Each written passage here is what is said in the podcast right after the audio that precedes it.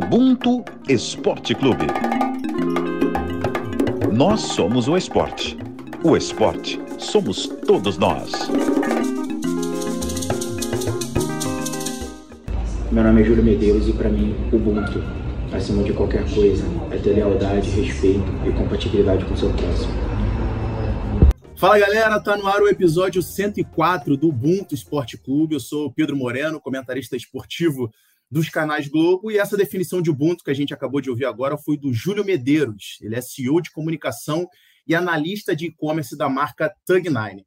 Bem, o Ubuntu tem a honra hoje de ter aqui não só uma, mas duas campeãs olímpicas. Vou começar com a apresentação pela estreante aqui no Ubuntu, a grande Valeuska, campeã olímpica com a seleção brasileira nos Jogos de Pequim 2008, bronze em Sydney 2000, tricampeã de Grand Prix, campeã pan-americana, e nesse mês de outubro, de outubro estreou como comentarista nas transmissões do Mundial Feminino de Vôlei no Sport TV. Val, seja muito bem-vinda, uma honra enorme para a gente ter você aqui no Ubuntu Esporte Clube e quero saber como é que foi essa experiência aí de comentarista estreando no Sport TV. Boa tarde, Pedro. Boa tarde, Fê. Tudo bem? É, obrigado pelo convite. É, conversar um pouquinho sobre as coisas que estão acontecendo no momento. É, a minha participação como comentarista foi muito curiosa, porque eu acho que foi meio que um desafio para mim é, aprender novas coisas. Eu tô, a minha palavra do momento é desbravar, né? Eu, eu tenho aprendido muitas coisas com pessoas diferentes. Aí a gente falava de vôlei, mas de uma forma muito diferente, fora da quadra, comentando. Então a experiência foi muito válida, eu adorei. O contato também com os narradores e os comentaristas, acho que foi, foi muito importante para mim, para o crescimento, e é um novo aprendizado. É, e eu estou muito aberta a essas novas coisas que estão surgindo. Ah, que legal. A nossa segunda convidada da mesa hoje já é já é da casa, já faz parte do Ubuntu, incrível Fernanda Garay, que abriu um tempinho para a gente nas férias, falando com a gente direto de Paris, então agradecer demais aí. Ela teve com a gente em julho do ano passado, falando da expectativa para as Olimpíadas de, de Tóquio e voltou de Tóquio com a medalha de prata que orgulhou a gente demais. A Garay, que também é campeão, campeão olímpica em Londres 2012, tricampeã também de Grand Prix, de Copa dos Campeões, de Pan-Americano, enfim, é mais uma das grandes estrelas da nossa história do voleibol. Garay, prazer em dobro ter você aqui com a gente do, do, no Ubuntu pela segunda vez. Eu falei da Val, comentarista, mas a Garay já andou também tirando onda de repórter no esporte espetacular. Andei vendo, comentei até com a Fabizinha. Ó. Essa daí a gente tem que trazer para ontem. Oi, Pedro, oi, Val. Bom dia, boa tarde, boa noite para os ouvintes, né, para todo mundo que, que nos acompanha nesse momento. Sim, a gente está num fuso horário aí de cinco horas a mais. Dei uma rebolada aqui para conseguir falar com vocês, porque, obviamente, não dá para negar um convite do Ubuntu. Eu sou ouvinte, eu acompanho, eu admiro muito o trabalho de vocês. E também por assuntos tão relevantes do meu interesse, obviamente, falar de vôlei, falar de esporte. Então, é um prazer, obrigada pelo convite. Então, galera, é, como vocês podem perceber, o nosso papo hoje aqui no Ubuntu é sobre vôlei, mas apesar de ser um, uma paixão nossa, o mote que traz a gente aqui não é um assunto lá tão agradável. É, na semana passada, no dia 15 de outubro, a gente teve o encerramento aí do Mundial Feminino de Vôlei. A Sérvia ficou com o título, bateu o Brasil na decisão. O Brasil, em meia a uma renovação, fez uma campanha fantástica. É, e, e a, a, Itália ficou com, terceiro, com a terceira colocação, batendo os Estados Unidos também por 3 sets a 0, ficou com bronze, mas depois do jogo viralizou uma imagem uh, da oposta italiana Paola Egonu, tida como a melhor jogadora do mundo na atualidade, um verdadeiro fenômeno de, de 23 anos, e ela aparece no vídeo aos prantos, conversando com, com a gente dela na beira da quadra e, e revoltada por ter sido questionada do porquê ser italiana. Obviamente, aí uma alusão ao fato da, da Egonu ser é, negra retinta em um, em um país majoritariamente branco. Ela no vídeo se descansada, diz que foi a última partida dela pela seleção. E aí, para a gente contextualizar, Egonu ela é filha de pais nigerianos que chegaram na Itália em 1992. O pai dela é caminhoneiro, a mãe enfermeira, e aos 16 anos, quando ela já despontava é, é, como potencial para ser a grande esperança do, do, tradicional voleibol italiano, ela já convivia com imitações de macaco uh, em quadra. E de lá para cá, Egonu levou a Itália ao título da Liga das Nações esse ano contra a seleção brasileira na final. É, título europeu em 2021, vice-campeonato mundial em 2018, agora o bronze. Nos Jogos Olímpicos é que a Itália não conseguiu avançar muito, ficou nas quartas de final contra a Sérvia em Tóquio, caiu na primeira fase nos Jogos do Rio, mas claramente é, é, existe um processo em curso e um processo já de clara evolução. Antes dos Jogos Olímpicos de Tóquio, quando ela foi considerada, quando foi considerada a ideia da Egonu ser a porta-bandeira da Itália, ela também sofreu insultos racistas e esse ano, depois do título da Liga das Nações, foi chamada de macaca por uma apresentadora italiana em um programa de TV lá na Itália. É, além da bandeira antirracista, é importante a gente ressaltar que a Egonu é ativa também na luta contra a homofobia, é de conhecimento público que ela já teve relações é, homossexuais e também já foi discriminada por isso. É, então, feito esse resumo da história da Egonu, eu queria saber de vocês, é, como mulheres negras, como é que esse episódio, mais esse episódio de racismo, tocou em vocês? Qual foi a, a sensação de vocês quando viram o vídeo, quando souberam da, da, da notícia? Começar por você, Val. É mais um episódio triste, né, que acontece em meio a um, um, a um espetáculo que foi o Campeonato Mundial, que reúne. É, a gente já vê diversidade no encontro do Campeonato Mundial, são países diferentes se encontrando é, com fair play para disputarem um título tão importante. E aí a gente deixa de falar disso, né, desse encontro maravilhoso de diversidade, de países diferentes, para falar sobre uma cor de uma pessoa, sobre a discriminação. Acho muito importante se debater, mas eu acho também que a, a gente acha que está evoluindo. Eu acho que a gente evoluiu em algumas questões, mas é, todas as vezes eu vejo a, a, eu vejo que nós temos que voltar a, lá atrás ainda na história, é, na evolução de, do que do que está acontecendo.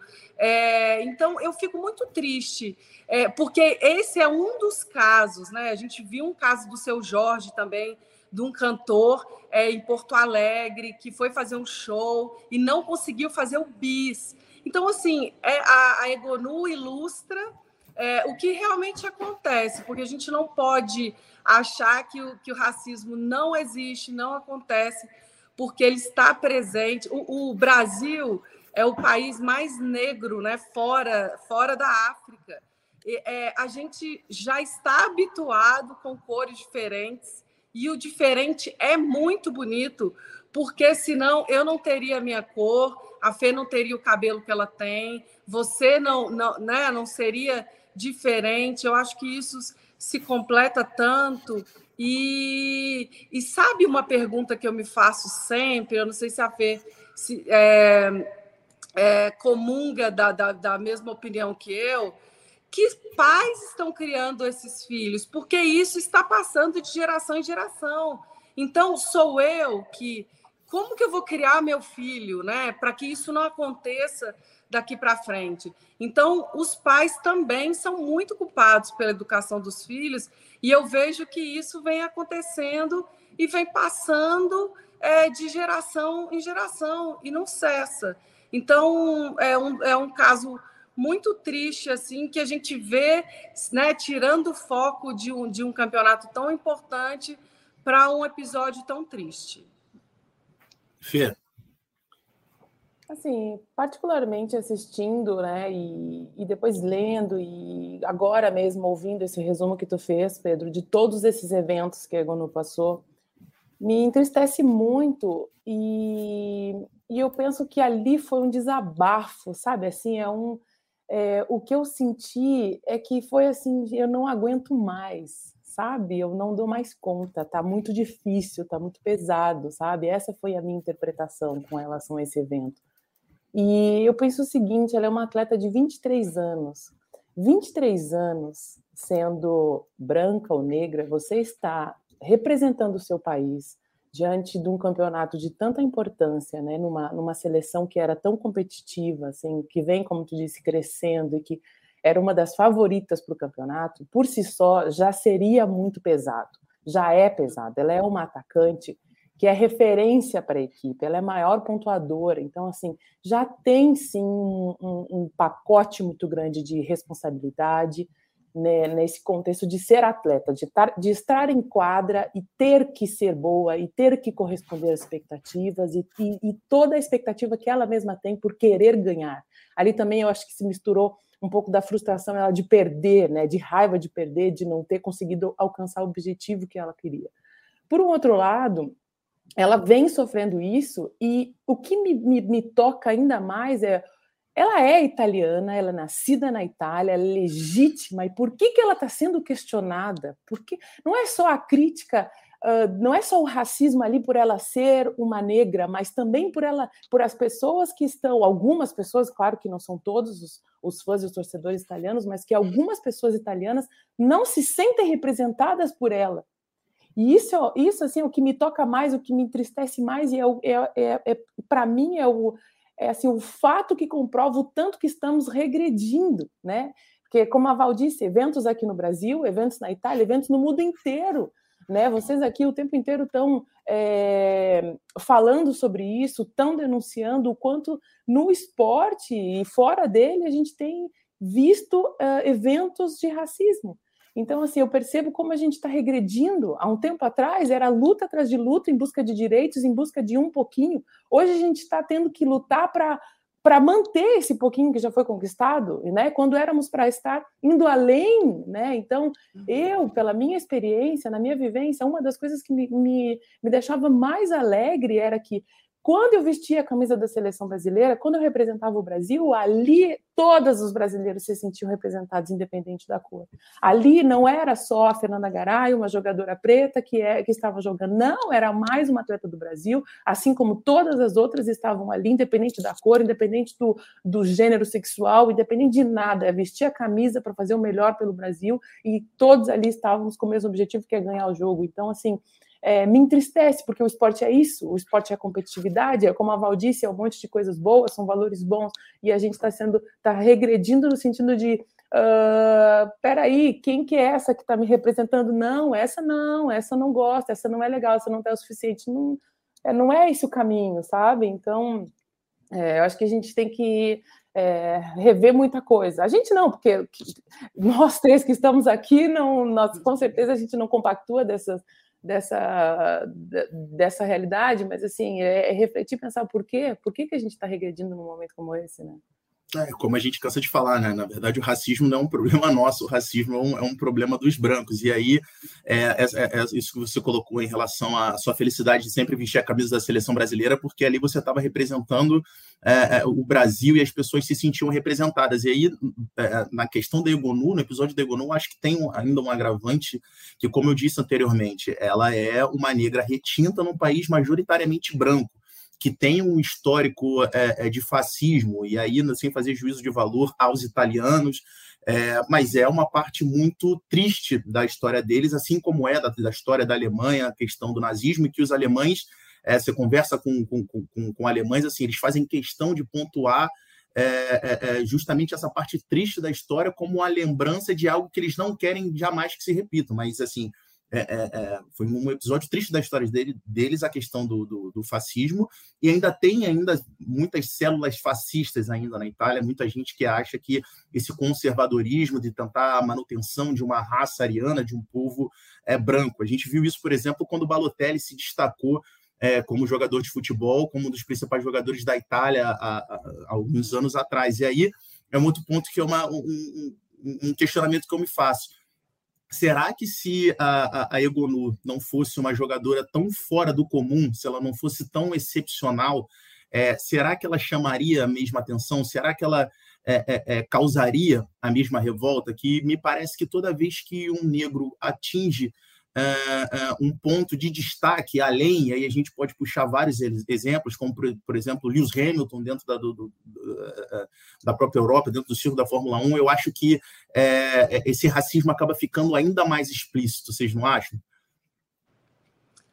É, mas eu acho que isso acontece com qualquer tipo de negro. É, eu, eu acho que os negros também que têm notoriedade, né, que conquistaram é, posições, que são celebridades famosas, eles também passam por isso. E a, e a gente pensa muito no Brasil que, que essas pessoas têm algum privilégio, mas elas não têm, porque elas sofrem também. O seu Jorge é uma pessoa é, é, internacionalmente conhecida, é um ator famoso no Brasil, no cinema também, fez muito sucesso no cinema. E, e cadê o privilégio né, desse, dessa, dessa figura pública? Então, eu acho que tá, acontece com todos os negros do Brasil e fora do Brasil. Eu não vejo que tem é, uma classe ou um indivíduo que sofre mais do que os outros, sinceramente. É, para a gente ficar dentro do nosso do, do âmbito do vôlei que a gente está falando, a própria Fabiana, nossa capitã. E aí eu dei, falei, citei exemplo da Itália, mas dentro do nosso próprio Brasil, em Minas, ela disputando um jogo de Superliga foi, foi, foi discriminada dentro de quadra. Né, Fê? Sabe que eu, eu, eu, eu, vou repetir, porque eu, eu sinto isso, isso é uma coisa que tem ficado para mim uh, muito marcada, essa questão do retrocesso, porque assim, o, o racismo ele sempre existiu, ele não terminou. O que me chama a atenção é como tem sido uh, mais recentemente, como, como se fosse mais permissivo, sabe? É, é, peraí, tipo, agora toda semana a gente vê um caso, é uma hora no estádio, outra hora no ginásio, é numa transmissão, percebe? Assim, é como se eu, eu tenho essa percepção e, e obviamente me faltam dados para confirmar né, que tem sido mais rotineiro, que a frequência aumentou e por isso eu, eu, eu, uso essa palavra que é realmente um retrocesso, porque antes talvez a gente aconteceu esse caso do Egonu, vamos conversar sobre isso, mas a gente começa a falar sobre o Egonu e a gente lembra de outros casos muito recentes, muito de agora, muito que tem sido frequente. Então, isso que me chama mais atenção, porque é como se realmente a gente tá, a gente vai andando, a gente, nós estamos andando para o caminho errado, né? E, e, e, assim, tu falou das exceções, né? Se ela não fosse tão uh, excepcional quanto ela é, mas essa é a nossa vida, esse é o fardo que a gente carrega em muitos momentos. É o quanto a gente tem que ser muito melhor do que o outro, o quanto a gente tem que ser excepcional, a gente tem que ser assim a gente tem que trabalhar muitas vezes mais para confirmar, para ser inquestionável ou para galgar uma oportunidade. Então, é, isso já, já, já, já, já vem no nosso, no nosso pacote, né? A gente, dentro da nossa formação, da nossa criação, a gente já começa a vencer barreiras, entendendo de que talvez para nós o, a barreira é mais alta, né? O, onde a gente tem que uhum. mirar, tem que ser mais, eu tenho que fazer mais, eu tenho que ser melhor, eu tenho que ser muito melhor, porque talvez se eu consiga chegar naquele lugar onde eu queira, é, se vier outra não tão boa, talvez eu mais rapidamente perca o meu lugar. Esses são questionamentos que, que faz, fazem parte da nossa rotina ao longo da vida, né? É, essa questão do aumento que você falou, do, do desculpa, Val, essa questão do aumento que você falou dos casos, eu acho que é uma reflexão interessante, que eu acho que isso é proporcional à forma com que é, foi é, aumentou também o debate e a discussão sobre essas questões. Eu, eu, converso muito com o Marcelo Carvalho, que faz um trabalho fantástico uhum, no Observatório da Discriminação Racial, você conhece? É, e, e, e ele aponta nos levantamentos que assim é muito claro que com o passar do tempo, principalmente com a questão da internet, com a gravação de, de vídeos, de fotos, enfim, é, é, esse combate ficou muito maior. Às vezes, por exemplo, é, é, em posicionamentos de atletas, às vezes atletas que às vezes eram ouviam da, da, arquibancada ou eram chamados de, de macacos e, e, viam isso como antigamente, há 5, 10 anos atrás, como uh, algo normal, hoje uhum. passaram a ter uma conscientização maior pelo nível do, do, do debate, pelo volume do debate ter aumentado, e o cara já, não, peraí, isso não é normal, isso não faz parte do esporte, não faz parte do jogo. Eu ser chamado de macaco por outro atleta, ou ser chamado de macaco é, na arquibancada, ou alguém fazer um gesto. Então, assim, eu acho que até é, é, conforme a nossa conscientização é, e a nossa, que eu digo, a gente como preto e, e, uhum. e, e da uhum. própria população, essa conscientização vai aumentando, eu acho que isso vai causando também o aumento desses números de casos, que é como você disse, o racismo é, é, ele jamais deixou de existir, ele no uhum. máximo foi velado. Mas eu acho que conforme a gente vai combatendo, eu acho que vai aumentando também uma, um incômodo do outro lado. Desculpa, Val, acabei te, te interrompendo. Não, e aí eu fico pensando, eu bato na tecla de novo da educação. Como, como que essas crianças estão crescendo? Porque a gente só vai conseguir mudar isso educando é, o adulto né, de amanhã é, a gente vê é, muitas vezes na escola é, um menininho branco, né, falando do cabelo da menininha negra. Então, o que, que os pais estão é, é, ensinando no, aos filhos em casa? Por que, que ainda essa criança tem a mesma atitude né, dos avós?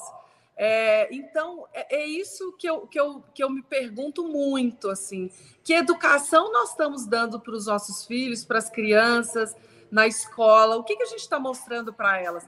Porque elas serão os adultos né, daqui a 20 anos e elas, e elas vão continuar repetindo as mesmas coisas se elas não forem educadas de outra forma. Então, eu acho que é, é, meio, é meio que na raiz, sabe, que a gente tem que pensar nesse problema é, e realmente refletir, né? Fazer, levar para os pais essa reflexão é, também dessa mudança de comportamento, porque a criança também é, olha muito para os pais, né? Reagem muito e aprendem muito com a reação dos pais.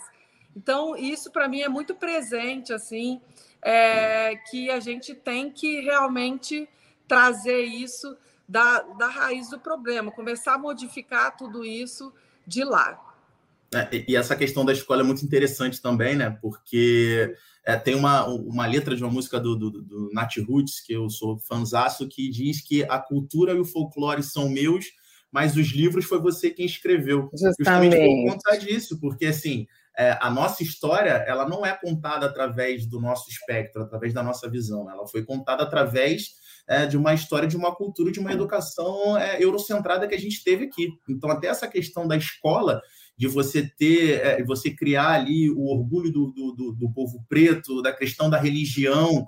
É, você não tem, por exemplo, na história, na, na escola, é, desde quando eu estudei, quando você vai estudar, quando passa por religião, dificilmente passa por, pela questão das, das religiões de matrizes africanas. Você fala de todas as religiões mas você é, é, é, é, exclui as religiões de, de matrizes africanas, você não tem é, um, um, ensinamento do que foi de fato a história do, do, do povo preto, né? algo uh, aprofundado. Eu vou ler aqui um trechinho da, da declaração que Ogonu deu logo após o, o ocorrido que a gente citou aqui no Campeonato Mundial, abrindo aspas aqui para ela.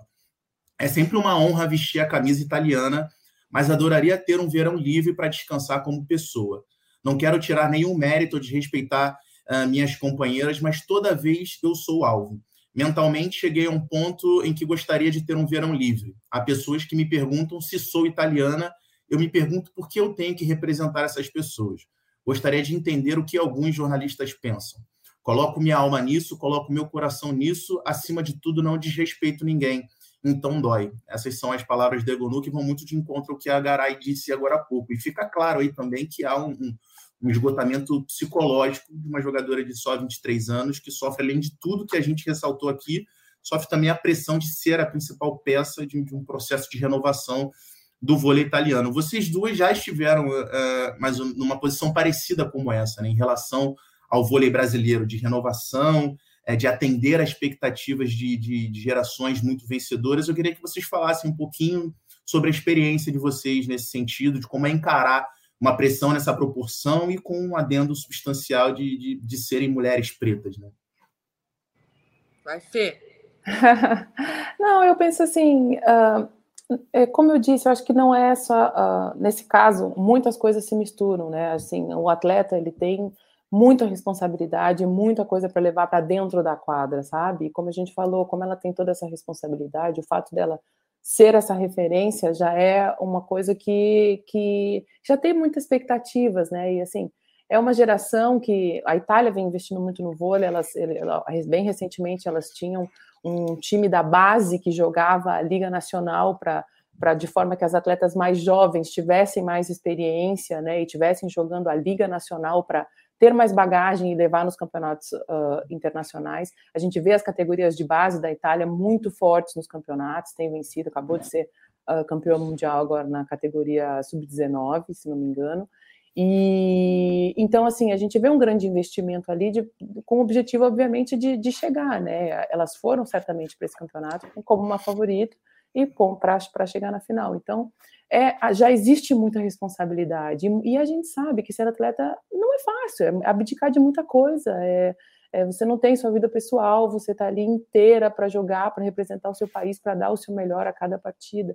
E ela também men menciona que ela também está cansada, que ela também quer férias, que ela quer descanso. E isso é uma das coisas que que é muito complicado, porque você tem uma rotina de jogar uma temporada inteira durante o seu clube, acaba, acaba a temporada com o clube e você tem que ir direto, direto para a seleção, você não tem descanso, você não tem tempo. Então, assim, você cuidar da sua saúde mental, você ter tempo para descansar, você ter tempo para não pensar em nada ou tal, é, é, te exige o tempo inteiro 100%.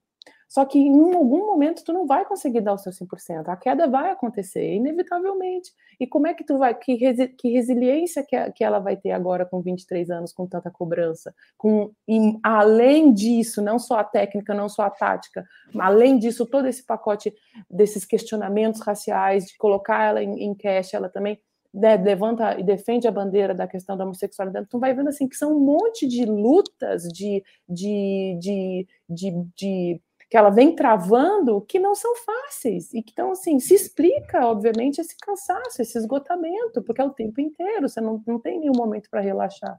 Então assim é, é, óbvio que a maturidade, com o passar do tempo, ela vai aprender, a gente vai aprendendo, e aí a gente pode falar sobre a nossa experiência, não é fácil, mas tu vai aprendendo, tu vai ganhando casca, tu vai entendendo que em muitos momentos a mídia é muito malvada, que as pessoas, muitas pessoas estão estão torcendo contra, muitas pessoas não querem ter sucesso, tem um adversário, tem toda a competitividade, enfim. Com o passar do tempo, tu vai amadurecendo vai aprendendo a lidar com isso, mas acho que o importante é dizer realmente que, e talvez para as pessoas que nos escutam agora e que não, não, que não, se, não, não se conectam, não fazem ideia do quanto é, é quantas adversidades né, são necessárias passar para realmente conseguir alcançar um objetivo dentro de uma carreira de um atleta, é, realmente a, esclarecer assim que são muitos elementos para para vencer e para superar e realmente eu acredito que com o tempo ela vai aprendendo a lidar né, da melhor maneira possível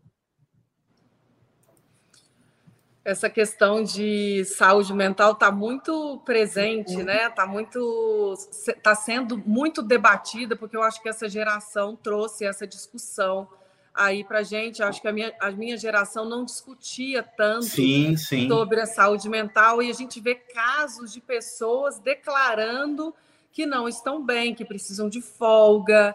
E, e isso, é, se a gente for pensar numa carreira de um atleta de alto nível, é, as pessoas às vezes não, não têm a mínima noção do, do quão é difícil abdicar né, de uma vida pessoal, de, de amigos, de tempo, da dedicação que você tem que ter com disciplina, alimentação, repouso. É, você abdica, na verdade, de uma vida para viver uma outra vida.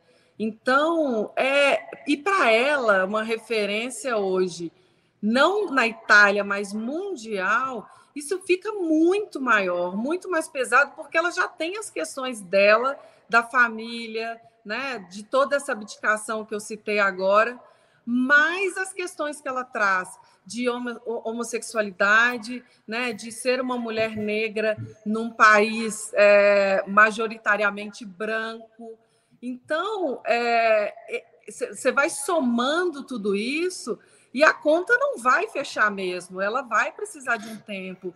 E a gente está falando de uma menina de 23 anos, né, que não tem a maturidade que a, que a Fê acabou de citar, que né, jogadores mais experientes têm, né? Você consegue lidar com isso muito melhor quando você tem uma maturidade, uma idade, uma vivência, é, a gente vai falar um pouquinho. Eu vivi muitos anos na Itália, né? Três anos no, na mesma cidade, é, mas eu não senti de forma nenhuma nenhum preconceito pessoal e nunca presenciei um, um, uma falta de respeito, um preconceito racial com uma outra atleta ou com uma outra pessoa da minha convivência lá na Itália. Por isso que isso me surpreende muito, porque né, anos atrás eu não eu não vivenciei nada disso, mas é o que a gente estava falando aqui. É, as coisas estão acontecendo muito mais, ou as pessoas também estão falando muito mais, né? Porque eu acho que sempre que as coisas sempre aconteceram, mas é, como os debates estão mais frequentes e, e, e, e aí trazem né, essas vozes das pessoas, e as pessoas hoje acho que têm mais coragem de, de se colocar, de falar mais sobre isso, porque a gente consegue ajudar tantas outras pessoas que não, né, que não conseguem se expressar e falar e trazer. Então, eu acho que essa discussão é muito válida e eu acho que ela tem que acontecer cada vez mais para que isso fique muito claro para essas pessoas que não aceitam essa, essa diversidade que para mim é tão comum. Eu acho que a gente pode falar de tantas coisas, religião, homossexualidade, cor. Então, tem tantas coisas tão diferentes que complementam e que, que tornam as coisas tão, tão mais bonitas. Então, é muito difícil assim é, né, trazer essa, essa discussão sempre e, e ver que as coisas realmente estão acontecendo para melhor. É, eu voltar, queria voltar nisso que a, que a Garay falou em relação à, à, à, idade, porque é um exemplo que eu falo muito, né, quando a gente debate sobre essa questão racial, e é uma cobrança que se faz muito, principalmente é, aqui no Brasil, depois do que aconteceu na NBA, no, com, com, com, Black Lives Matter, e passou a se cobrar um, um posicionamento é, de atletas pretos de todo mundo, como se é, em todo mundo todos os atletas tivessem tido o mesmo acesso à educação, a mesma cultura. Eu sempre falo, falo gente, tem gente que é preto e não sabe que é preto, e assim, é, isso é verdade. Tem Sim. gente que não sabe que é preto, e, e assim, é uma descoberta, é algo muito pessoal de cada um. E isso em relação ao que você falou da idade da Egonu, dos 23 anos, eu falo muito em relação ao Lewis Hamilton. Eu volto no, no, no, na questão da, da, Fórmula 1 aqui, porque além do vôlei, como dá para perceber, eu também sou apaixonado ah, por Fórmula eu nem 1. percebi, imagina. Mas, mas, algo que sempre falam do Hamilton é que assim, ah, o Hamilton despertou só depois dos 30 e poucos anos. Eu, eu falo, gente, imagina se o Hamilton chega batendo com as, as bandeiras que ele, que ele levanta hoje, imagina se ele, quando chegou lá com 20 e poucos anos na Fórmula 1, no meio de um meio, é, é, num meio absolutamente branco, onde ele é até hoje o único piloto preto. Imagina se ele chega ali sem ter conquistado nada, sem ter a quantidade de títulos que ele Sim. tem. Se ele chega ali, que é mais ou menos a aprovação que a Egonu passa hoje, de conseguir dar um título mundial. Ela já foi campeão da Liga, campeã da Liga das Nações, mas conseguir ser uma campeã olímpica, de conseguir ser uma campeã mundial. Imagina se ele chega é, no circo da Fórmula 1, naquele momento, sem ter se provado, sem ter conquistado nada, já levantando essas bandeiras. Assim, não tem a menor dúvida que ele ia ser engolido. Uhum. Então, até essa questão que é natural também do amadurecimento do próprio dele, não só do atleta, mas da pessoa. Então, ele hoje, com 30 e poucos anos, ele bater, é, levantar as bandeiras que ele, é, que ele levanta já, sendo heptacampeão mundial, sendo o maior piloto de Fórmula 1 da história, é muito diferente, assim como é um LeBron James sendo o maior atleta eh, da atualidade na NBA, ele levantar a bandeira, obviamente isso tem um peso muito diferenciado em relação a um atleta de 23 anos que está se descobrindo com uma série de coisas, como pessoa, como uhum. mulher, como até como pessoa preta também num país, como a gente citou aqui, como é a Itália, é, é, é muito diferente, né?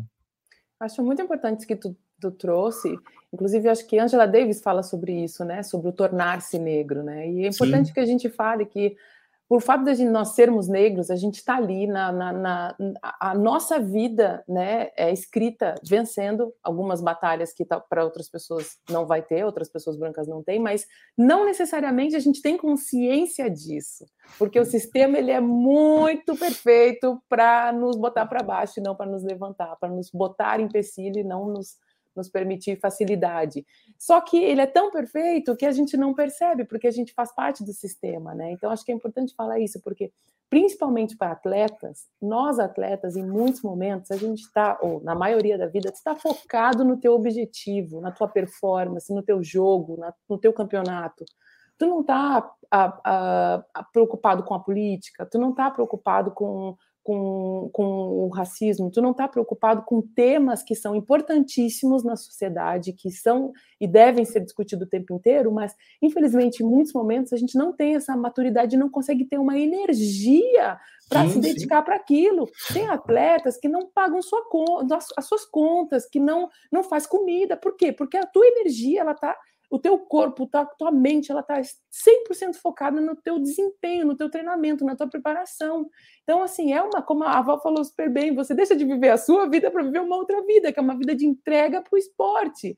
Então, assim, aí vem um, um caso como esse que expõe ela a uma experiência tão negativa e aí ela, ela vai fazer o quê? Tipo, ela não está preparada para aquilo. Muitas vezes, talvez ela, talvez ela tenha, durante a vivência dela, experienciado uh, coisas que fez ela criar uma casca. Ou não, ela simplesmente agora descobriu que ela tem que dar, responder não só pela performance dela, mas também por racismo ou por uma mulher homossexual, enfim, e ter que vi viver essa vida não no, no anonimato, viver essa vida dando satisfação para jornalista, dando satisfação para em entrevistas. Então, assim, é, é bastante é, exigência para uma atleta com pouca maturidade. Então, eu espero que ela realmente consiga colocar a cabeça no lugar, que tenham pessoas com mais maturidade, com mais experiência, que possam compartilhar com ela, estar junto dela, acolher ela, porque eu não vejo mais facilidade. Eu espero que ela consiga lidar com essas, com essas questões, que ela consiga amadurecer, que ela cri, consiga criar essa, essa casca e entender que, né, que essa vai ser a vida dela, essa vai ser a, as coisas que vão exigir, de, exigir dela, mas que ela sim consiga lidar melhor com, que, com isso, sabe? Em alguns momentos se blindar, em alguns momentos sair mesmo das redes sociais, sabe? É, é, se blindar, assim, ter essa, esse entendimento que ela está lá para jogar e focar nisso, e quem tentar atingir também só quer prejudicá-la, né, quer prejudicar a performance dela, mas eu acho que realmente esse é o caminho, sabe? É, eu queria falar com vocês agora sobre seleção brasileira. É, a seleção brasileira vive um período também de, de renovação. Vem de um ano que, na minha visão, é muito especial. Foi um ano muito especial para a seleção brasileira, de vice-campeonato de Liga das Nações, é, de vice-campeonato mundial.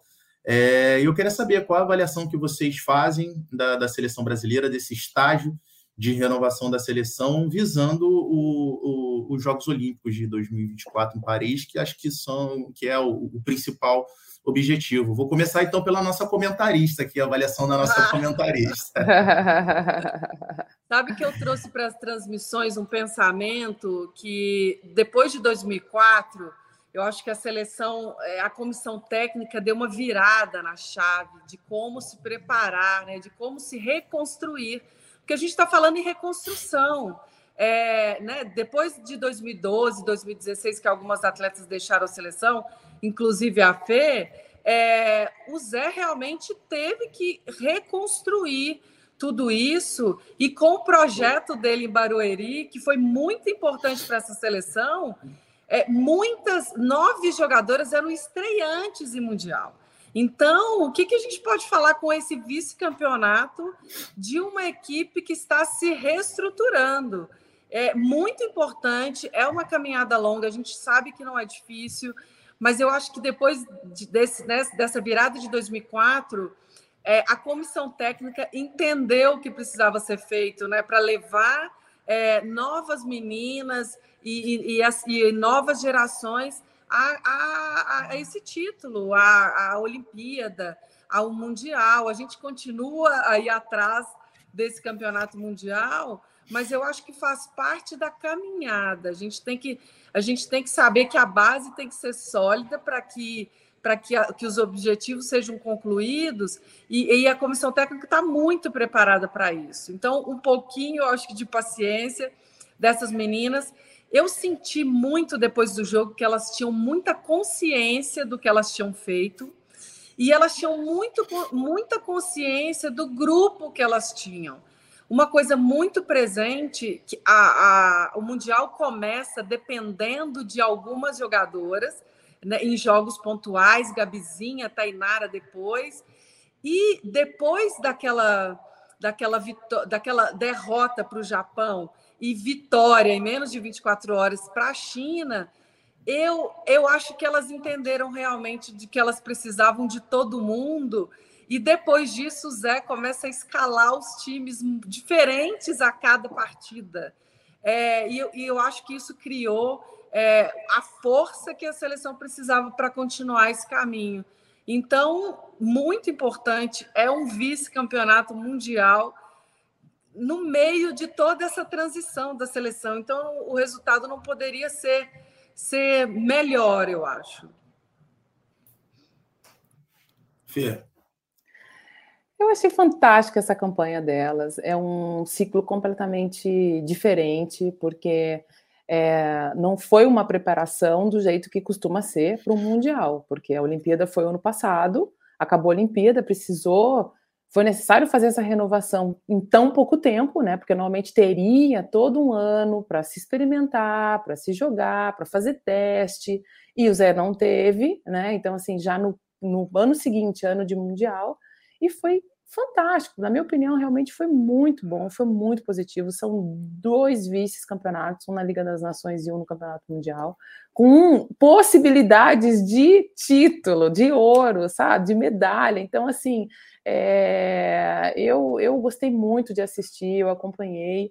E, e o, o, que mais me chamou a atenção realmente foi a atitude das gurias, sabe? Elas chegaram assim e, e elas estavam, a maioria delas, apesar de serem estreantes, estava ali como se já tivesse passado, como se já conhecesse o caminho, como se fosse, né, com uma naturalidade, assim, realmente é, que me chamou a atenção.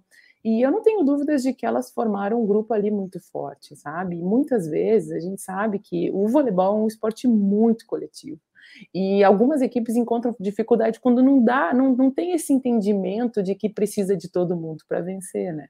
E ali elas entenderam logo, elas formaram um grupo forte. É claro, como a Val disse, aquela derrota do Japão ela foi essencial, nada deu certo, né? E assim, muitas vezes no esporte a gente sabe que a gente cresce mesmo quando tem um momento de dificuldade, quando tem uma derrota, onde fica explícito ali que o, o time precisa uh, uh, ficar atento para alguns para algum, algumas questões e elas rapidamente conseguiram é, reverter e sair daquela dificuldade que o Japão colocou e já conseguir no dia seguinte uma vitória tão difícil. Então, isso faz com que o grupo se fortaleça e elas mostraram isso. Para mim, é, eu acho que o Zé tem que ficar muito orgulhoso e toda a comissão técnica bastante orgulhosa, porque é um, é um baita do indicativo de que o trabalho está sendo bem feito, né? E que quem está ali, aquelas, aquelas gurias que estão ali, elas estão querendo, elas estão brigando, elas entenderam o compromisso, né? Que, que, que elas precisam ter, a entrega que precisa ter para estar tá lá.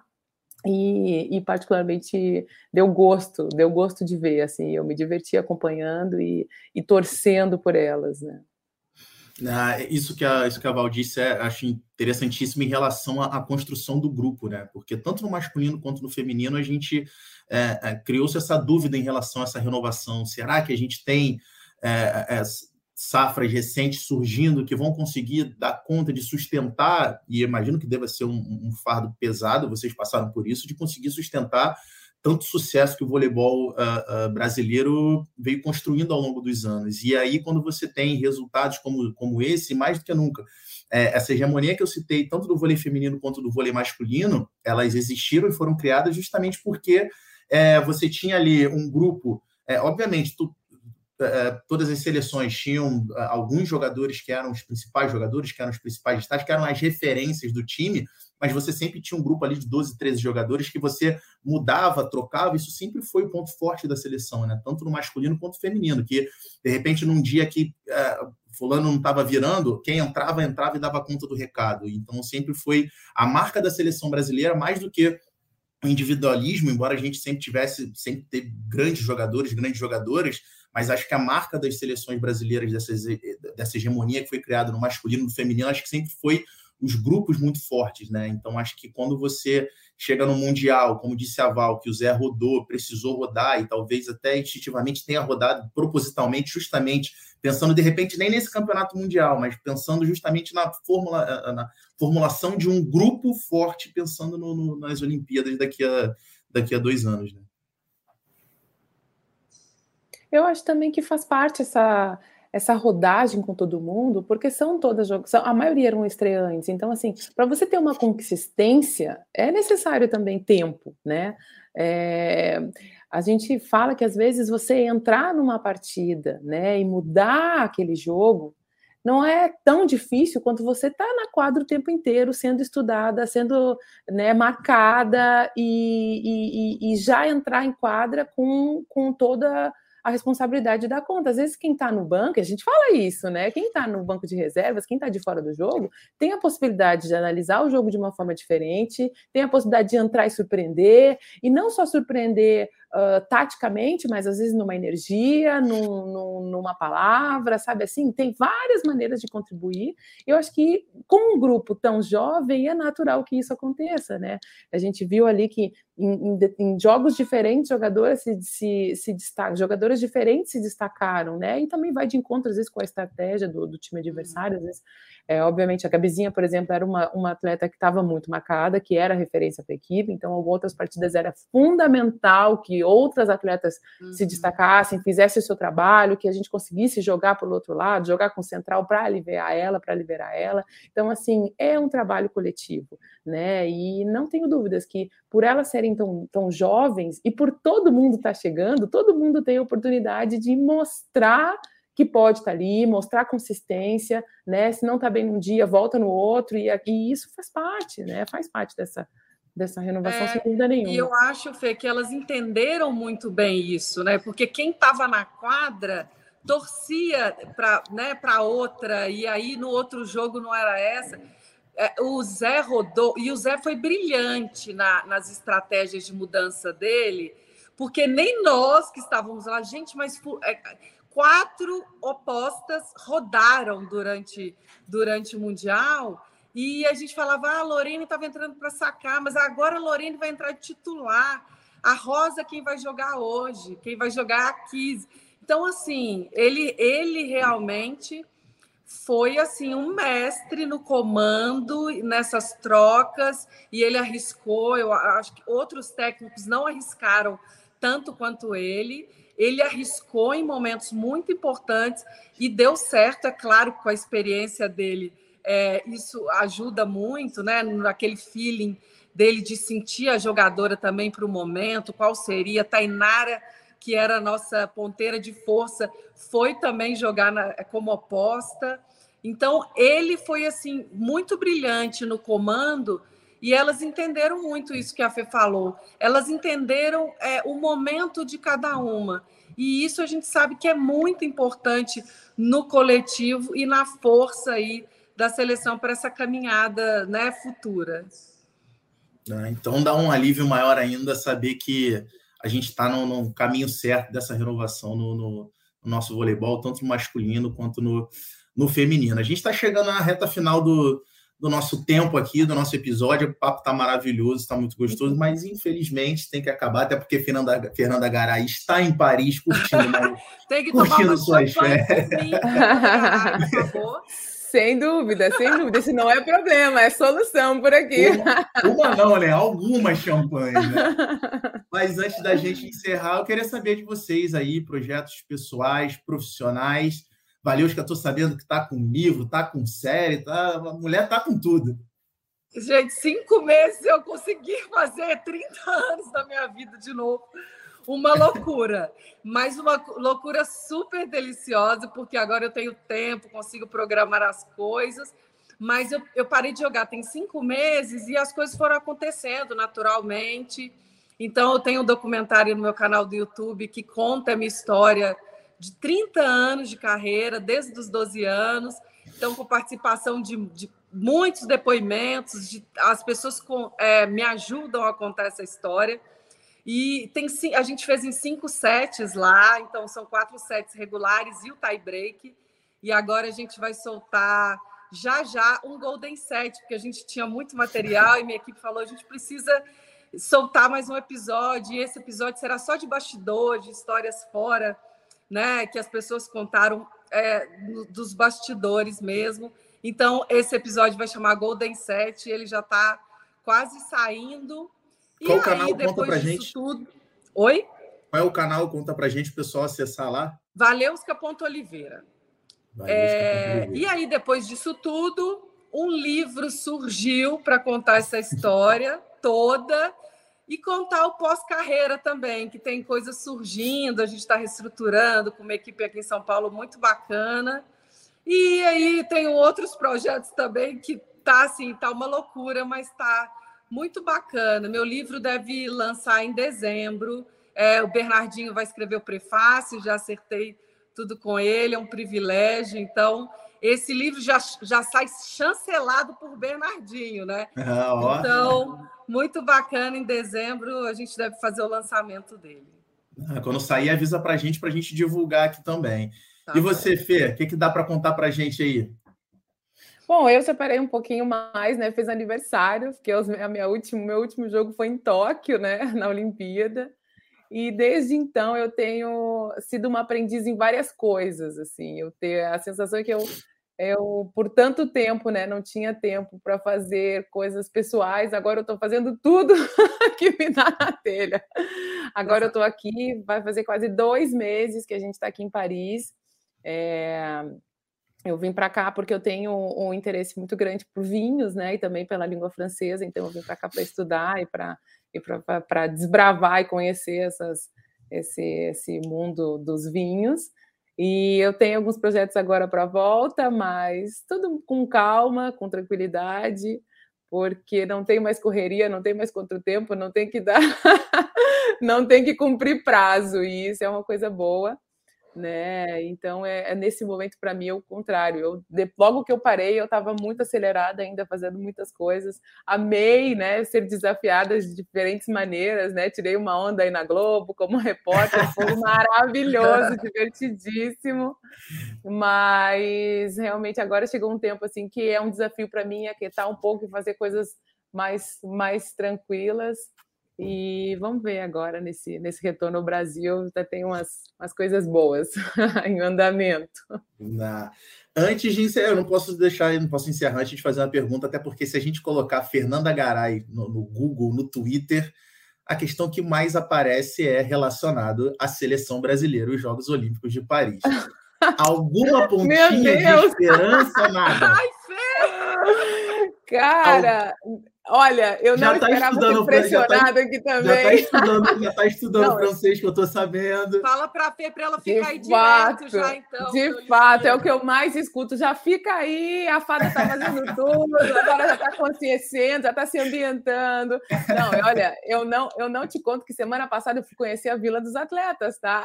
Olha, já está pegando chave, Gente, já está pegando chave Eu não quero criar muita expectativa, mas essa Olimpíada vai ser sensacional. Mandei vídeo para as gurias e tudo, elas ficaram doidas. Ah. Mas não, mas realmente esses jogos aqui eles prometem. Eu quero estar aqui, não ah. jogando, não jogando, porque eu não vou levantar aqui nenhuma falsa esperança. Todos, todos os torcedores sabem, eu já me despedi, eu espero manter, porque de verdade eu não não imagino um encerramento tão bom, tão maravilhoso, tão gostoso quanto foi em Tóquio. Então, nem quero estragar essa, essa minha despedida, que foi muito incrível. É, mas realmente me tenho o desejo de estar aqui, de viver a Olimpíada de uma forma diferente, né? Porque essa cidade me encanta e, e eu tenho certeza que esses jogos serão espe especiais mesmo. Então, espero estar aqui, mas de outra maneira. Tá certo. Eu vou, eu vou fazer meu lobby aqui, vou continuar fazendo meu lobby aqui, que a, a, a mostra como repórter lá no Esporte Espetacular. Pronto. Posso vir como repórter. na Olimpíada tomando champanhe. Vem como repórter, Pedro. Lança essa hashtag. Vou fazer, vou fazer meu lobby aqui junto com o Fabizinha, é com o Marco aí. Freitas. Vou, vou fazer meu lobby aqui. Meninas, quero agradecer demais a, a, participação de vocês aqui, um papo muito gostoso mesmo. Eu sou, como moleque que cresceu jogando vôlei, sou admirador demais de vocês duas, fã demais mesmo, e para mim é um privilégio muito grande a gente poder hoje estar tá aqui usufruindo desse espaço para bater um papo não só sobre vôlei, mas coisas tão substanciais para a gente como, como sociedade. Obrigado demais pela presença de vocês. Pedro, obrigada a você. Mais uma vez, parabéns, né? Esse projeto ele é essencial, ele é fundamental, necessário. E obrigada por espaço, pelo convite, por a gente estar aqui e falando de temas que são necessários, né? E se a gente puder, de alguma forma, contribuir, né? E mudar um pouquinho a cabeça da galera, ou alertar, sabe? Ou contribuir mesmo para que uh, isso diminua ao menos, né? Vai ser realmente. É, é para isso que a gente está aqui, né? É, exato. Esses espaços são muito importantes para a gente tentar tocar o coraçãozinho de, de algumas pessoas. É, a gente tem que debater mesmo, para isso que a gente está aqui. E muito importante, obrigado pelo convite. E Fê, boa continuidade aí em Paris. obrigada, obrigada. Um beijo para vocês, um beijo a todos. Tá certo, pessoal. O Mundo Esporte Clube fica por aqui. A gente agradece a presença de vocês, a toda a audiência. A gente volta daqui a 15 diazinhos. Segue a gente lá nas redes sociais e continuem acompanhando o Ubuntu Esporte Clube. Um beijo, até a próxima. Tchau.